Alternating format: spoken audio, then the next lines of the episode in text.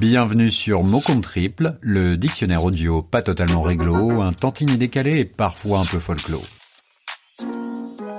Le mot du jour est cocotte. Ce nom féminin a pour origine l'onomatopée désignant le cri de la poule. Cocotte se dit aussi d'un carré de papier plié de manière à présenter une ressemblance éloignée avec ce drôle de gallinacé.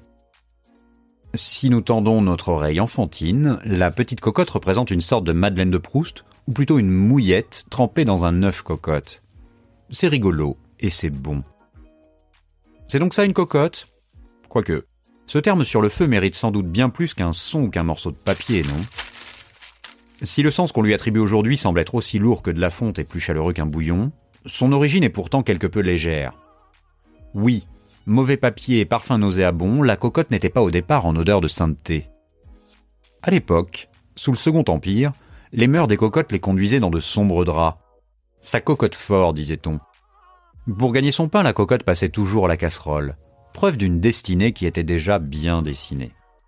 Poule de luxe ou poule aux œufs d'or, souvent libres et extravagantes, elle ruinait riches et puissants. Les cocottes auraient même inspiré les plus grands écrivains, jusqu'à être considérées quelquefois comme de super nanas. N'est-ce pas, Zola? Alors la cocotte, une star? Pas sûr. La cocotte retrouve vite son statut au sein de la basse-cour, pour finir en marmite bien sûr. Mais qu'est-ce que cela mijote de bon? Tout s'accélère, et la cocotte devient minute grâce à l'esprit juteux de Denis Papin. Elle évolue en récipient de métal épais qui permet de cuire les aliments sous haute pression. Une innovation technologique qui aide les ménagères à lâcher du lest et leur libère du temps.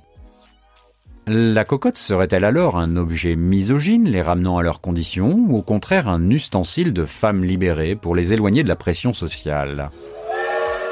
Avec le temps, les mœurs évoluent et se libèrent. La cocotte est toujours bouillante, certes, mais elle devient aussi un attribut affectueux qui inonde les chats et les discussions intimes. Ça va ma petite cocotte? La chaleur et les effluves qui s'échappent de la pression, pour chatouiller nos narines, auront eu finalement raison des codes et des préjugés. Les cocottes ont pris quelques minutes pour lâcher prise et souffler. Faire un papier d'une cocotte, au fond, c'est parler conditions et liberté. Un terme brûlant et presque d'actualité. Un hymne aux poulettes et aux cocottes, qui se plient en quatre pour crier leur identité. Pour clore cette chronique, je vous recommande très vivement d'écouter le podcast La Cocotte Minute un podcast à l'humour décalé de Céline et Chloé. Et pour nous, l'humour décalé, ça compte triple. Voilà, c'est tout pour aujourd'hui. Ce texte est justement l'œuvre de deux cocottes énervées, Céline et Chloé. Comme mot compte triple, leur podcast est disponible sur toutes les bonnes plateformes d'écoute, comme Spotify, Deezer, Apple Podcast ou encore Echo. Merci à vous, chère cocotte, pour cette contribution. Et en attendant, je vous dis à très bientôt pour un nouveau mot.